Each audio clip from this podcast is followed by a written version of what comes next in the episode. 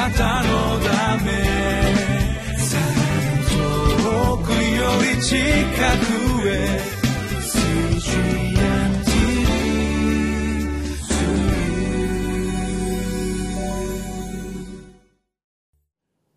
皆さんお元気でしょうか？ホライズンコミュニティチャペルの塩島です。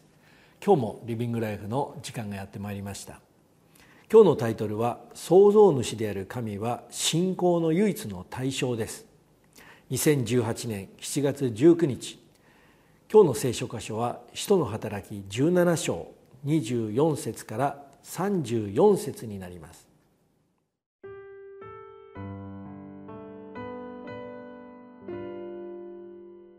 使徒の働き17章24節から34節。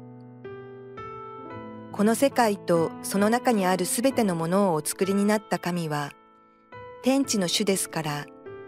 手でこしらえた宮などにはお住みになりませんまた何かに不自由なことでもあるかのように人の手によって使えられる必要はありません神はすべての人に命と息と万物とをお与えになった方だからです。神は一人の人からすべての国の人々を作り出して地の全面に住まわせ、それぞれに決められた時代とその住まいの教会とをお定めになりました。これは神を求めさせるためであって、もし探り求めることでもあるなら、神を見出すこともあるのです。確かに神は私たち一人一人から遠く離れてはおられません。私たちは神の中に生き、動き、また存在しているのです。あなた方のある詩人たちも、私たちもまたその子孫であると言った通りです。そのように私たちは神の子孫ですから、神を人間の技術や工夫で作った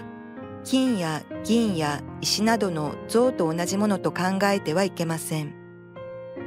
神はそのような無知の時代を見過ごしておられましたが、今はどこででもすべての人に悔い改めを命じておられます。なぜなら神は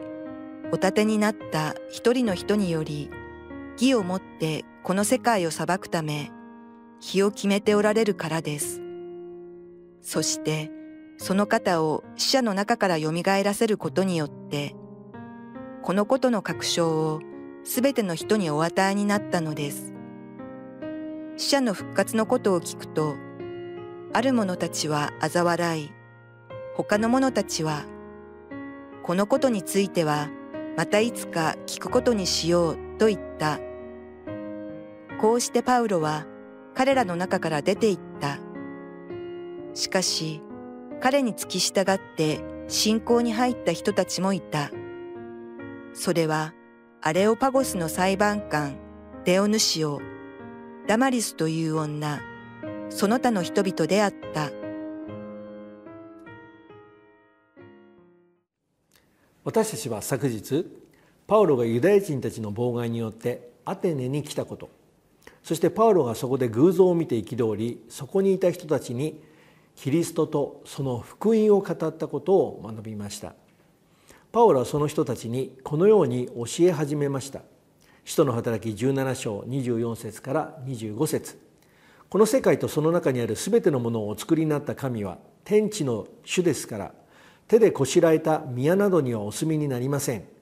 また何か不自由なことでもあるかのように人の手によって使えられる必要はありません。神は全ての人に命の生きと万物とお与えになった方だからです。最初にパウロが語ったのは パウロが伝えている神がどのような方でありその方が私たちに何を与えている方なのかということについて語りました。なぜなら私たちの信仰とは私たちが信じている神がどのような方かに基づいているものだからです。パウロが彼らに語った神は天地の主であり何か不自由なことがあったりまた人の手に仕えられる必要があるわけではないと語りかけました。それはこのアテネの人々が神としていた神が人間あっての神だったからです。そこでパウロはこのように彼らに語りました。使徒の働きの17章26節27節。神は一人の人から全ての国の人々を作り出して地の全面に住まわせそれぞれに決められた時代とその住まい住まいの境界線とお定めになりました。これは神を求めさせるためであってもし探り求めることでもあるなら神を見いだすこともあるのです。確かに神は私たち一人一人から遠く離れてはおられません。パウロはこの神こそ全ての命の源であると語りました。つまり全てのものがこの神にあって存在しているということです。だからその全ての命の根源である神を求めることこそ私たち人間の究極的な目的でありまたその神は私たち一人一人にとって決して遠く離れている方ではないと語りました。なぜなら神である主がイエス・キリストを人として地上に使わされたのは神がインマヌエルなる神つまり私たちと共におられる神共にいたい神であることを私たち人間に知らせたいと願われたからです。しかし罪ある私たち人間の方がエデンの園で神の声を聞いた時に園の木の間に隠れたように神から離れたいと思っているのです。それは私たちが本能的に罪に対する神の裁きを恐れているからです。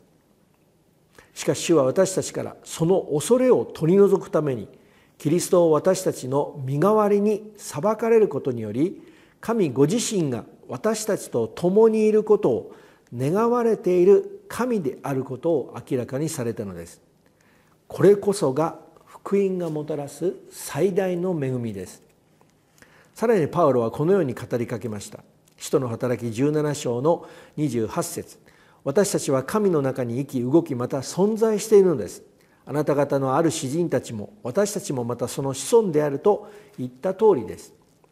パウロは私たちがこの神の中に生き動き存在しているに過ぎないものだと語りました。それは彼らの詩人たちもそのように私たちはその子孫であると書いてあることを示しました。この詩人たちとは私たちは神の中に生き動きまた存在しているという詩を書いたクレテ島で生まれた詩人エピメニデスと私たちもまたその子孫であるという詩を書いたキリキアの詩人アラトスのことです。パウロは彼らがよく知っている詩人の詩を引用することによって彼らの知性と感情に訴えかけました。それは彼らの心が開かれてパウロが言っている神とはどのような方なのかということを理解させようとしたからです。それからパウロはこのように彼らに語りかけました。使徒の働きの17章の29節から31節。そのように私たちは神の子孫ですから神を人間の技術や工夫で作った金や銀や石などの像と同じものと考えてはいけません。神はそのような無知の時代を見過ごしておられましたが今はどこででも全ての人に悔い改めを命じておられます。なぜなら神はお立てになった一人の人により義をもってこの世界を裁くため日を決めておられるからです。そしてこの方を死者の中からよみがえらせることによってこのことの確証を全ての人にお与えになったのです。パウロは彼らがよく知っている詩人の詩を引用して彼らが神と言っている方は人間の技術や工夫で作った金や銀などの像と同じものや比べられるような存在ではなくむしろそれは人間の誠の神に対する無知を表しているに過ぎないものだと語ったのです。しかし誠の神はその私たちの無知の時代を見過ごしておられたが今はその無知のゆえに犯した罪に対する悔い改めを命じていることを人となられたキリストを通して私たちに語っておられるのです。またそのことはやがてこの神がその罪のゆえにもたらされる裁きがあることをキリストが復活されたことによって私たち一人一人がそのキリストをその罪からの救い主と信じるための確証であると語られたのです。私たちは今日もこの私たちの罪に対する裁きを受けてくださったこの主の恵みに感謝して主を見上げてまいりましょう。